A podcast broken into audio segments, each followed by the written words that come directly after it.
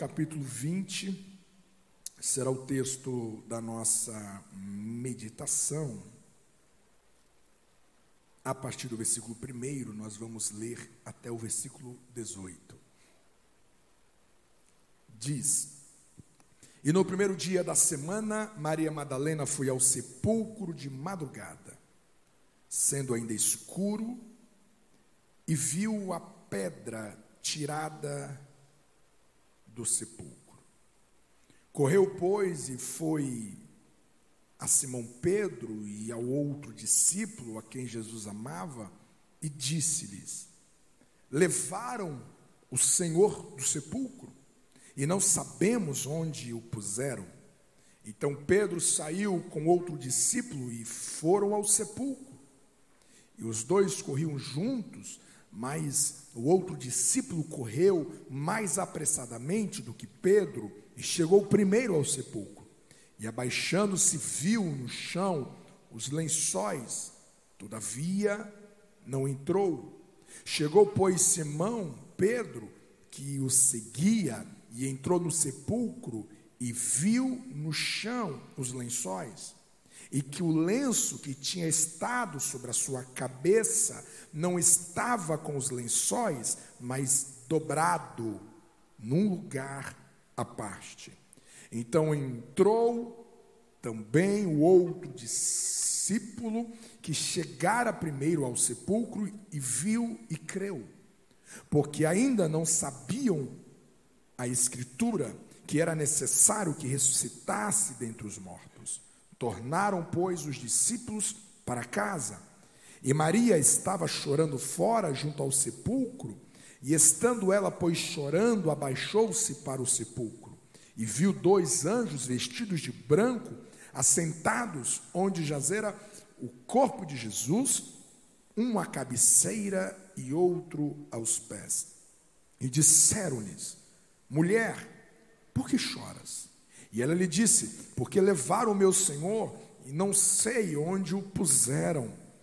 E tendo dito isto, voltou-se para trás e viu Jesus em pé, mas não sabia que era Jesus. E disse-lhe Jesus: Mulher, por que choras? Quem buscas?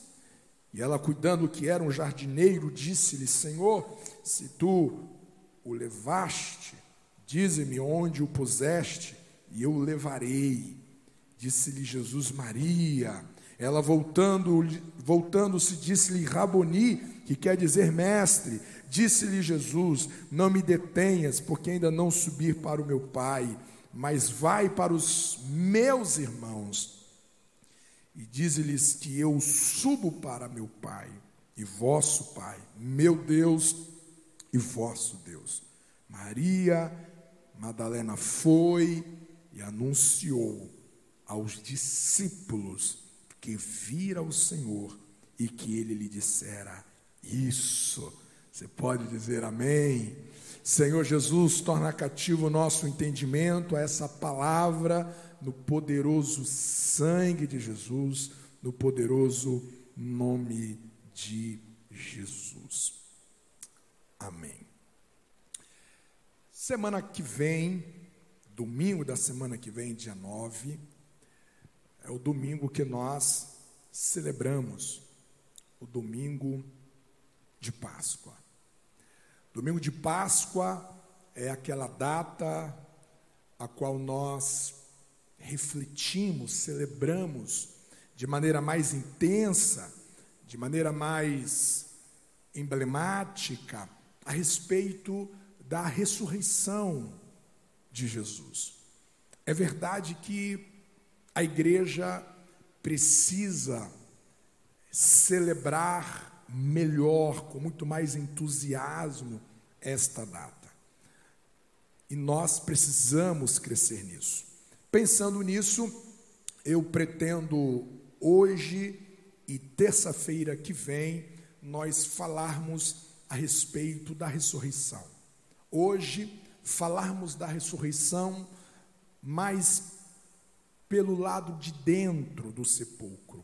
E terça-feira que vem, se assim Deus nos permitir, falarmos a respeito dos acontecimentos externos do sepulcro e o quanto que isso deve uh, ensinar a nossa fé e o nosso seguir a Jesus. O fato é que Paulo vai nos ensinar ao longo das suas epístolas, principalmente em 1 Coríntios capítulo 15, que a ressurreição é a principal doutrina da nossa fé.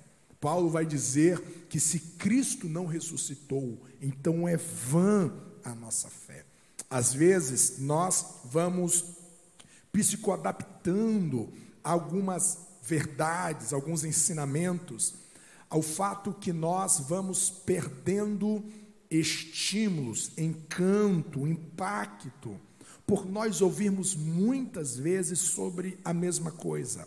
E a ressurreição é um desses temas, onde que nós geralmente ao ouvir falar sobre a ressurreição, a gente acaba perdendo o fascínio, a vibração da alma, do que a ressurreição deve representar para nós. Essa semana, essa semana ou a passada, nós estávamos conversando em família e eu trouxe essa reflexão para o Alejandro e a Alessa, o quanto que às vezes a nossa fé, ela é contraditória, porque nós, pelo menos, confessamos publicamente que nós acreditamos na ressurreição. A ressurreição de Cristo, a ressurreição dos mortos no último dia, é o maior evento sobrenatural da criação. Nada se compara ao poder da ressurreição, nada se compara. Você não consegue conceber logicamente. Por exemplo, pessoas que foram queimadas, pessoas que foram ah, carbonizadas, pessoas que foram comidas ah, por animais ao longo da história. Imagina pessoas que morreram desde Adão. E o texto vai dizer que na ressurreição do último dia todos irão ressuscitar. Que poder é esse que vai trazer a existência a esses corpos e não são outros corpos. A ressurreição não é um corpo novo que Deus vai dar a essas pessoas, porque senão seria reencarnação, é o mesmo corpo. Que poder é esse? Não tem como nós compararmos um evento semelhante a isso. Em tese, nós acreditamos. Você acredita nesse evento, sim ou não? Amém? Nós acreditamos. Então a gente acredita em um milagre, deixa-me utilizar esse termo, absurdo. E às vezes a gente não consegue crer em coisas menores que nos desafia hoje, que nos desafia agora. Às vezes nós temos profunda dificuldade de crer numa provisão do Senhor, numa providência dos céus. Às vezes nós temos uma terrível dificuldade de crer naquilo que Deus pode fazer hoje, que comparado ao sobrenatural da ressurreição é uma coisa minúscula. Então a gente precisa pensar na ressurreição como um amparo à nossa fé. Se você trazer todas as suas aflições para o cenário da ressurreição, impossível os seus olhos não serem enxugados pelo consolo de Deus. Se você traz os seus conflitos, se você traz as suas crises e coloca a porta do sepulcro, é impossível você não receber uma direção de Deus para o seu coração. Você me entende até aqui? Diga amém. E é sobre isso que nós queremos pensar uh, hoje e o nosso próximo encontro. Não pensar na ressurreição de uma maneira doutrinária, teológica, mas de maneira mais devocional, de nós olharmos o, o texto e a gente implicar isso na nossa vida e o quanto que isso pode abençoar o nosso coração. Todas as vezes que eu penso na ressurreição, que eu penso no túmulo vazio, essa é a primeira verdade que grita no meu coração. E essa é uma verdade que, se eu assentar ela dentro de mim, ela será um grande amparo, ela será uma grande blindagem à minha fé. Ela será uma grande blindagem ao meu espírito voluntário, ao meu coração de servo. Pelo fato de muitos de nós ignorarmos essa verdade, que nós estaremos vendo agora, muitos desistiram de servir, muitos desistiram de amar, muitas pessoas trancaram o coração para perdoar gentes. Por causa da ignorância a essa verdade, as pessoas estão tristes pelo caminho, as pessoas estão desanimadas pelo caminho. E que verdade é essa? É a verdade que a ressurreição me educa, me ensina a não antecipar a minha recompensa, esperando ela de mãos e de lugares equivocados. Eu vou repetir. A ressurreição é um grito de Deus para nós, dizendo: não queira antecipar a sua recompensa, o seu galardão, esperando de mãos equivocadas e de lugares equivocados. Essa é a razão pela qual muitas pessoas estão terrivelmente frustradas. Essa é a razão pela qual muitas pessoas estão decepcionadas com famílias, com parentes, Pessoas estão decepcionadas com lugares em que elas serviram, com grupos em que elas participaram, com empresas a qual elas, com muito profissionalismo e dedicação, se doaram durante anos. E de repente, elas começam a interpretar a correspondência do que essas pessoas deram a elas, a despeito do seu sacrifício, a despeito do seu empenho, a despeito da sua dedicação, e ela faz uma balança e não bate. Não bate o quanto que ela se doou, o quanto que ela foi sincera, o quanto que ela se sacrificou, o quanto que ela uh, se ofertou em favor deste lugar, mas a correspondência foi muito mínima. E o senso de ingratidão, o senso que eu não fui valorizado, o senso que eles não reconheceram-me, essa família, esse casamento, esse cônjuge, esses pais, esses filhos, não reconheceram a minha dedicação, esta igreja, essa cidade, essa narrativa, ela vai corroendo as minhas motivações de servir. Esse entendimento vai corroendo a minha disposição de ser alguém espontâneo e voluntário, porque eu vou assumindo dentro de mim uma sentença que não vale a pena eu me doar em favor de gente, não vale a pena eu me doar em favor de pessoas, porque eles nunca irão corresponder ao meu sacrifício. Essa é a causa, essa é a razão que muitas pessoas não querem nem saber de ministérios.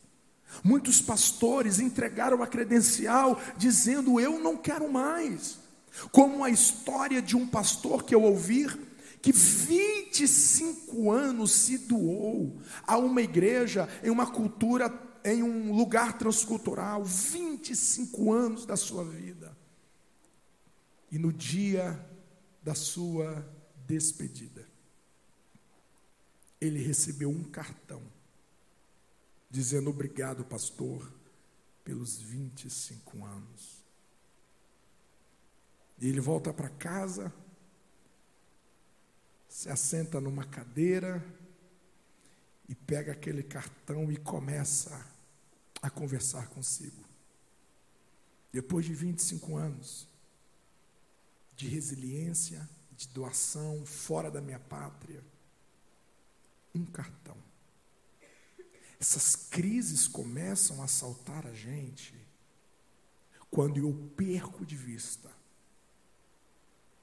o que Deus está dizendo para mim na ressurreição. Porque Jesus vai nos dizer em Lucas capítulo 14. Eu quero que você abra o texto lá em Lucas 14, porque é um texto muito claro. Este é um texto que você deve grifá-lo, sublinhá-lo. Você deve escrever ele nas tábuas do seu coração. E quando você for assaltado pela crise da ingratidão alheia, esse é um texto que deve salvar o seu coração. No capítulo 14 de Lucas, vai dizer o seguinte, versículo 10: Mas quando fores convidado, vai e assenta-te no derradeiro lugar, no último lugar, para que quando vier o que te convidou, te diga, amigo, sobe mais aqui para cima. Então terás honra diante dos que estiverem contigo à mesa. Porquanto qualquer que a si mesmo se exaltar, será humilhado, mas aquele que a si mesmo se humilhar, será exaltado. E dizia também ao que tinha convidado: quando deres um jantar ou uma ceia, não chames os teus amigos, nem os teus irmãos, nem os teus parentes e nem vizinhos ricos, para que não suceda que também eles te tornem a convidar e te seja isso recompensado. Mas quando fizeres convite, chama os pobres, os aleijados, os mancos e cegos, e serás bem-aventurado, porque eles não têm com que te recompensar, mas recompensado te será na ressurreição dos justos.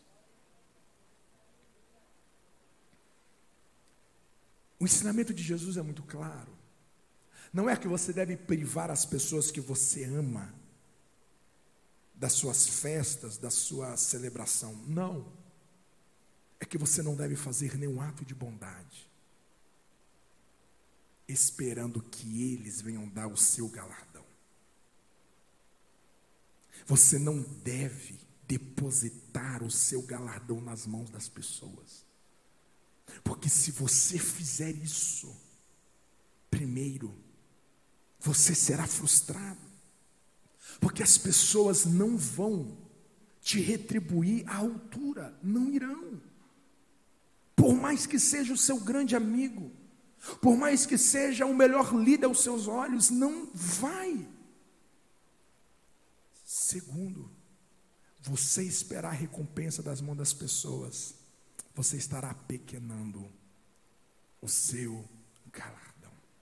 Em nenhum lugar nas Escrituras nós somos encorajados a esperar das mãos das pessoas.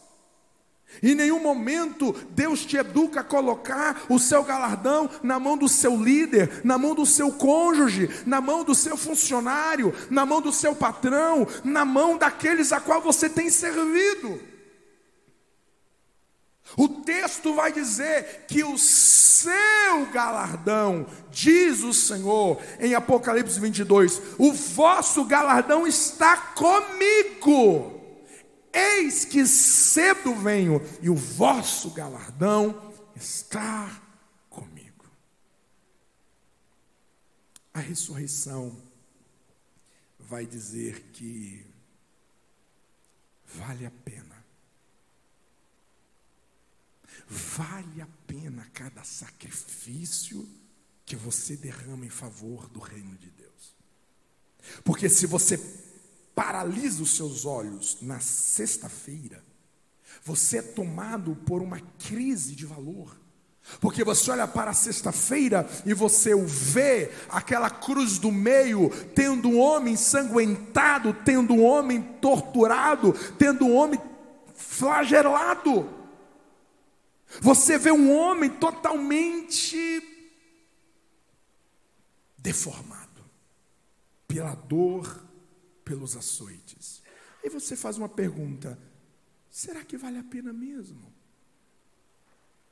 Vale a pena amar tanto? Vale a pena ter tanta misericórdia? Vale a pena? Vale a pena você ter compaixão de gente, vale a pena você investir finanças, vale a pena você investir a sua vida em projetos, em pessoas. Vale a pena. Porque de repente você se vê num calvário, de repente você se vê sangrando, de repente você se vê com alguém cuspindo, de repente você vê com Judas beijando o seu rosto, de repente você vê um Pedro que você salvou de um afogamento, te, te negando. Será que vale a pena? Amanhã da ressurreição é o grito Deus dizendo: vale a pena cada sacrifício, porque o Pai recebeu o corpo de Jesus na sexta-feira, um corpo totalmente limitado, um corpo totalmente doente um corpo totalmente ensanguentado, dilacerado, mas o texto diz que quando Jesus vai ressuscitar, este corpo é tomado por uma glória. Esse corpo ganha novas propriedades, esse corpo ganha novos poderes. A Bíblia diz que na ressurreição Deus o exaltou soberanamente e lhe deu o nome que é sobre todo nome, para que toda língua confesse, para que todo joelho se dobra. Jesus deu ao Pai em oferta um corpo totalmente ensanguentado pelos açoites, e o Pai vai devolver um corpo glorificado para o Filho. Vale a pena tudo que você oferta ao altar do Senhor. Você crê nessa palavra? Aplauda o nome do Senhor Jesus.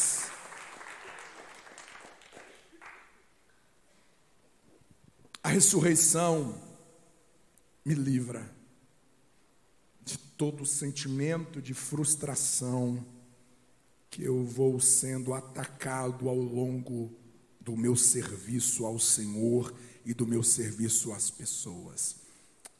Amém. Amém. Amém. Segundo lugar, quando nós olhamos para amanhã da ressurreição, a gente percebe que Jesus é introduzido no túmulo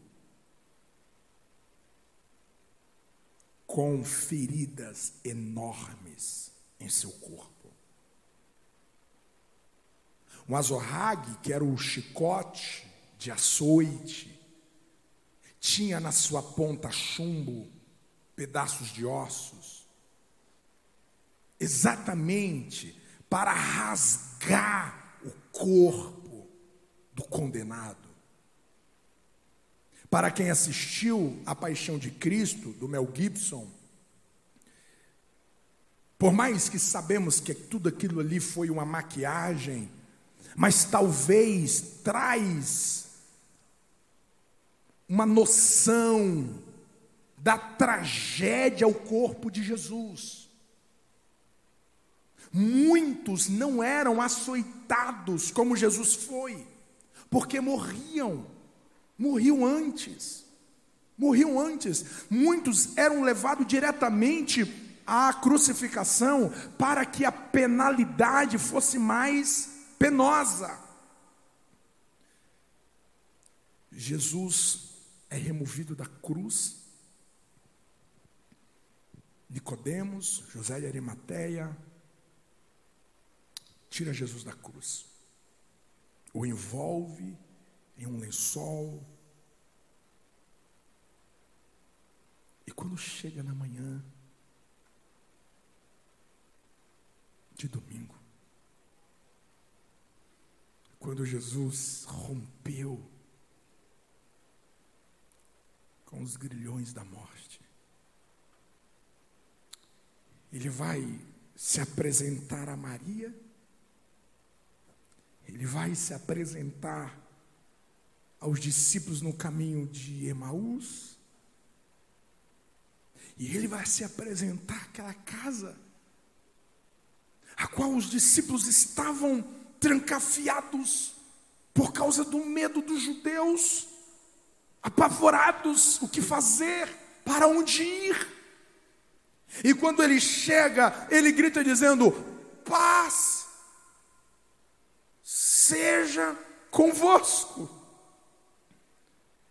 E eles estão assustados, assombrados. E então Jesus mostra as suas mãos. E eles observam que não havia sangue, não tinha pus, não estava infeccionado, a ferida estava cicatrizada. O corpo de Jesus, ele não é devolvido à vida ensanguentado. Ele não sai, ele não sai, ele não sai deixando poças de sangue por onde andam. Ele não sai abraçando as pessoas e deixando manchas de sangue por feridas abertas. Não. Essas feridas, elas são saradas lá dentro. Lá dentro. Duas coisas eu preciso aplicar o meu coração a partir disso. A primeira, não é da vontade do Senhor que você alimente feridas abertas. Não é da vontade do Senhor que você mantenha feridas em pus, infeccionadas. Não é da vontade do Senhor que você fica revolvendo feridas com a narrativa da decepção, da traição do abandono, da desvalorização, da ingratidão de alguém. E todas as vezes que você toca no assunto, é como se estivesse cravando um punhal nessa ferida. Ela nunca vai sarar. Ela nunca vai sarar se você manter um movimento sobre ela de vitimismo, de coitadismo, ela nunca vai sarar. Não é da vontade de Deus que você vive uma vida infeccionada, de maneira que pessoas boas, pessoas saudáveis, pessoas abençoadoras, ao te tocar, ao te abraçar, você sente que está sendo ofendido, está me machucando. Não é um abraço, não é uma briga, não é um soco, não é um golpe, é um abraço. Mas está doendo porque tem muita ferida infeccionada nesse coração. Não é da vontade de Deus que esta ferida mantém-se sangrando por tempos indeterminados não é da vontade do Senhor. Segundo, essa ferida, ela é sarada no secreto do sepulcro. Oh glória! Lambura cala sangue Você sabe por quê? que tem muitas feridas que nunca cessaram? Sabe por quê? que existem feridas conjugais, feridas emocionais, que as pessoas têm carregado há tantos anos? Porque você não vê ninguém, você não vê nenhum médico operando pessoas no meio da rua. É por isso que tem um hospital, é por isso que tem um centro cirúrgico. Porque é no privado que cirurgias complexas e profundas são realizadas. E muitas vezes as feridas não se fecham, porque eu sou vagaroso demais de ir para um secreto, só eu e Deus. Não tinha ninguém ali, era só Jesus e o Pai.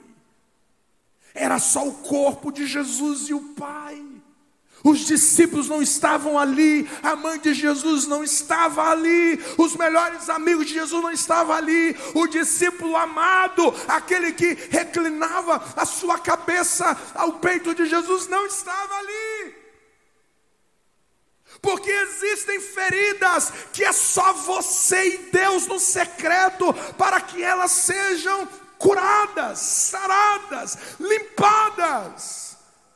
Diante de um tocar de Deus, diante de uma renovação de entendimento que o Espírito quer gerar em você, uma chave que precisa virar em você, uma libertação de uma falsa injustiça. Meu Deus, quantas pessoas que estão escravas, que estão potencializando as suas dores, quantas pessoas que estão potencializando o seu sofrimento, porque têm se alimentado de uma falsa injustiça. Ela acredita que ela foi injustiçada, mas não foi. Foi uma narrativa falsa para massagear um ego, para massagear uma imaturidade. E no secreto, Deus vai tirando as escamas, a graça do Senhor Jesus vai tomando a alma, vai tocando o coração. É no secreto que a voz de Deus vai sendo ouvida ao nosso coração. É no secreto que Deus vai aonde? Que o melhor conselheiro não consegue ir. É no secreto que ele vai, aonde que o melhor terapeuta, o melhor psicólogo, o melhor psiquiatra não consegue ir. É lá que ele vai, quando os remédios não conseguem chegar. No secreto, a presença, o tocar, o mover, o sobrenatural dos céus consegue te abraçar e cicatrizar você, quem recebe o poder dessa palavra, aplauda Ele em nome de Jesus.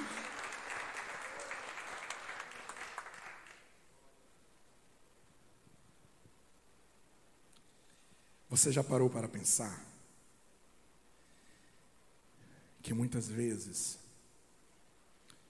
a gente exige de pessoas que não são médicos para nos sarar.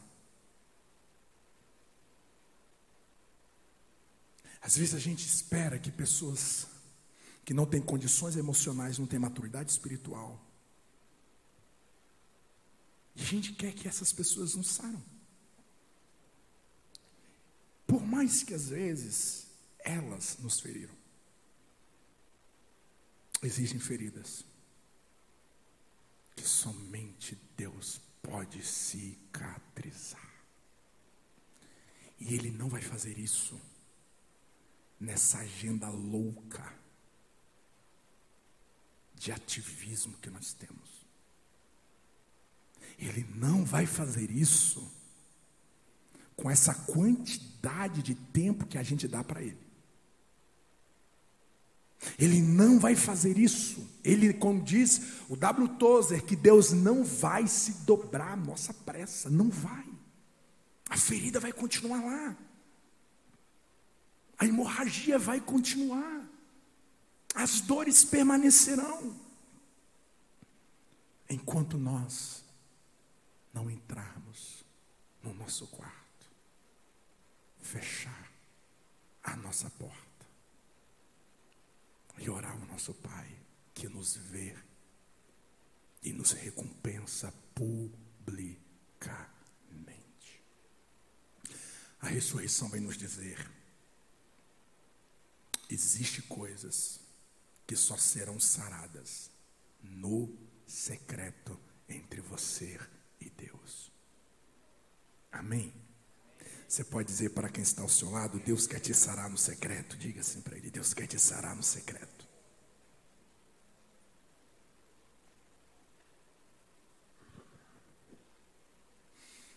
Caminhando para a introdução, brincadeira. Brincadeira, gente. Meu Deus do céu. A grandeza da vida. A grandeza da vida. É como nós deixamos as coisas quando saímos.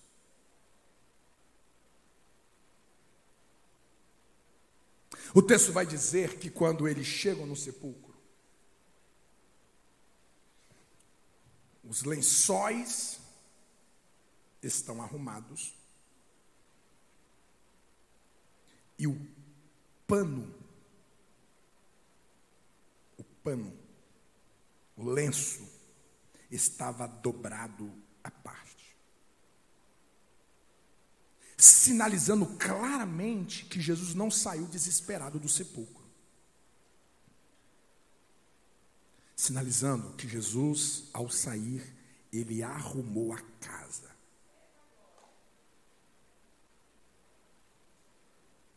Amém?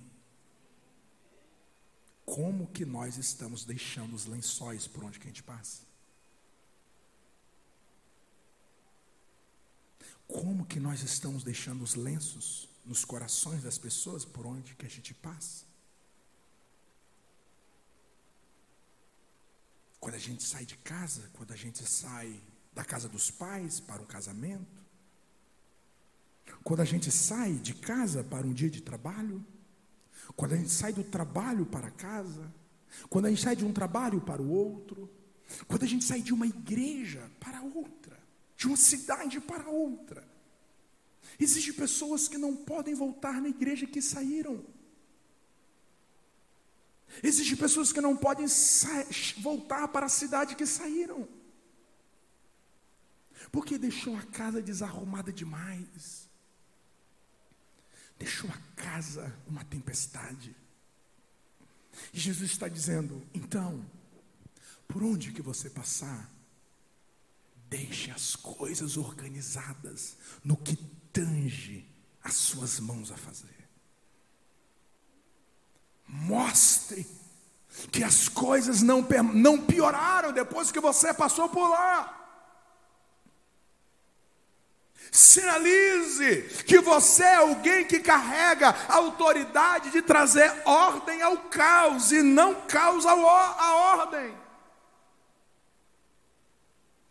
Deus deseja que a gente feche os ciclos, deixando a casa arrumada.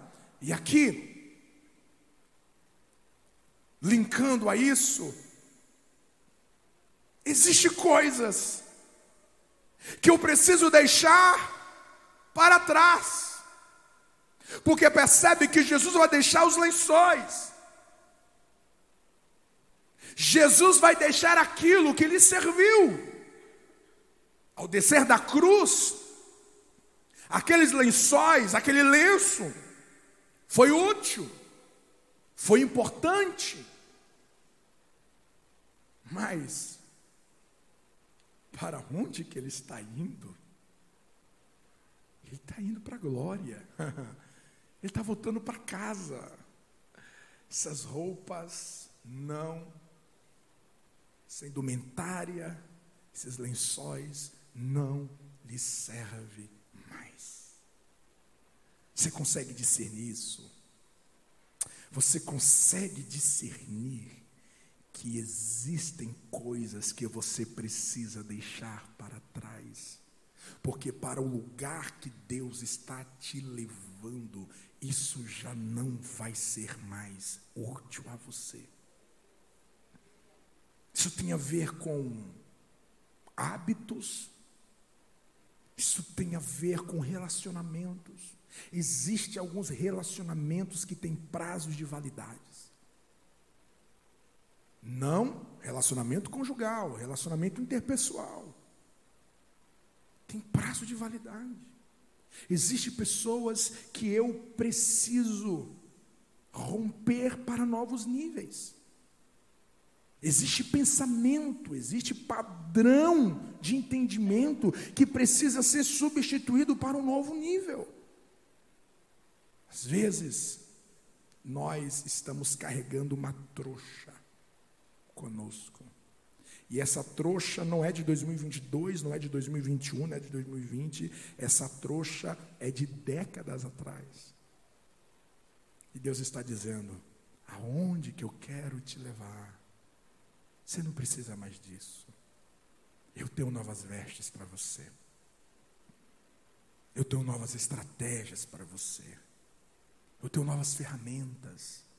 Eu tenho novos instrumentos para você. Eu tenho novas criatividades. Eu tenho novas experiências. Existem pessoas que querem permanecer lá atrás. Existem pessoas que não aceitam mudanças radicais que Deus deseja fazer. Existe algumas pessoas que, aliás, existe algumas mudanças que se não forem forçadas, nunca acontece. Se Deus não envia as pragas no Egito, se Deus não permite as aflições do Egito crescerem sobre o povo de Israel, eles nunca iriam querer sair de lá. E Deus às vezes está dizendo, meu filho, eu quero elevar você, eu quero te tirar desse ambiente, eu quero te tirar desse lugar, eu quero te tirar dessa dimensão. Mas você precisa deixar para trás algumas coisas, porque eu tenho coisas novas para você. Eu tenho um novo jeito de viver, eu tenho novos sentimentos para você. Paulo vai dizer: quando eu era menino, eu pensava como menino, eu sentia como menino, eu agia como menino. E às vezes nós carregamos isso conosco, sentimentos infantis, pensamentos infantis e ações infantis.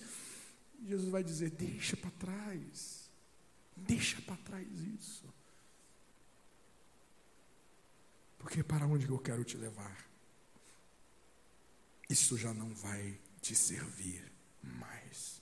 Você me entende até aqui? Diga amém. E eu vou terminando dizendo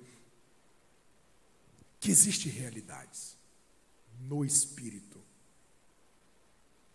em que nós poupamos as nossas energias. Porque você não verá Jesus sendo ressuscitado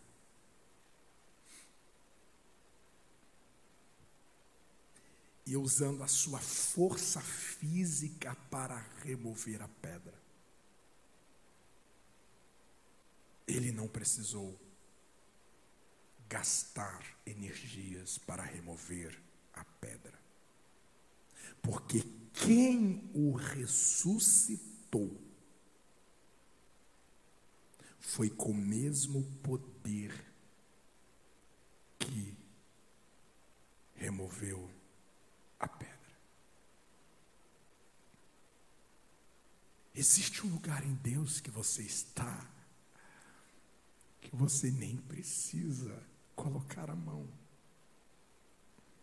Você nem precisa desgastar tentando convencer, tentando fazer, tentando resolver, nem precisa.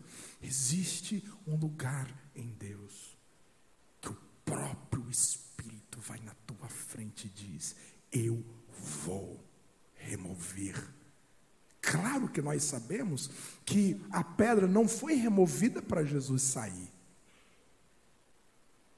Foi removida para as pessoas verem o que tinha acontecido lá dentro. Paulo vai dizer em Romanos 8 e 11 que foi o Espírito Santo que ressuscitou Jesus. Ei, o Espírito Santo gera no ventre de Maria. E o Espírito Santo traz dentre os mortos. É como se o Espírito Santo dizendo: Você foi fiel a mim enquanto você viveu. Eu serei fiel a você. Ah, não existe nenhum outro lugar melhor do que você viver na dependência do Espírito Santo de Deus. De você se encher do Espírito e dizer: Espírito, guia-me, guia o meu ser, guia minhas vistas, guia o meu olhar, guia os meus sentimentos, guia as minhas decisões. Você já parou para pensar que existe um número gigante de pessoas exaustas entre nós, espiritualmente dizendo? Falo de pastores, falo de líderes, falo de cristãos, cansados demais. Só que a Bíblia diz que o jugo é suave, o fardo é leve. Seguir a Jesus tem os seus desafios? Tem, mas nunca pode ser um peso. Nunca você pode pensar que estar diante de Jesus em oração, estar diante de Jesus em louvor, em adoração, seguir a Jesus é um fardo. Você não pode pensar isso.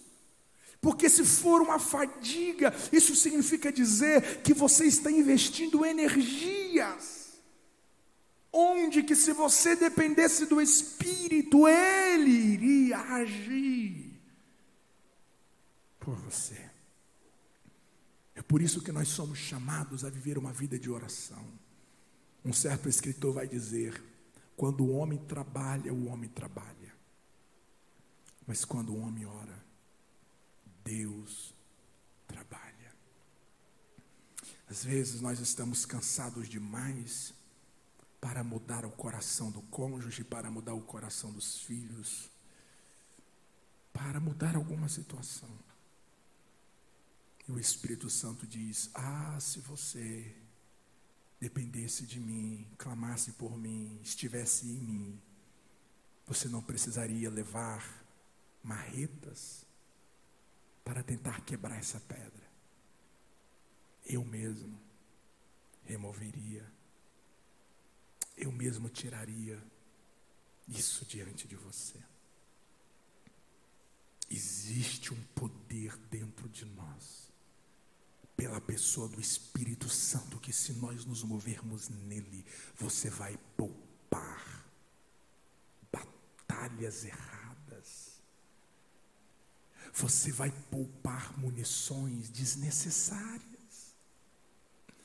Você não vai gastar tempo em lutar com Eliabe como Davi foi tentado a fazer, porque Eliabe veio diante dele. Não, eu não tenho luta com Eliabe. A Bíblia vai dizer que Eliseu,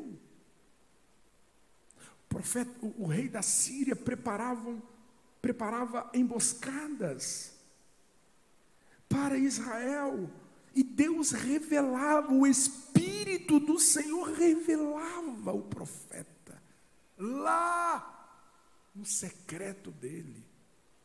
Trazia a revelação dizendo: vá, diga ao rei para não passar naquele lugar, porque tem uma emboscada.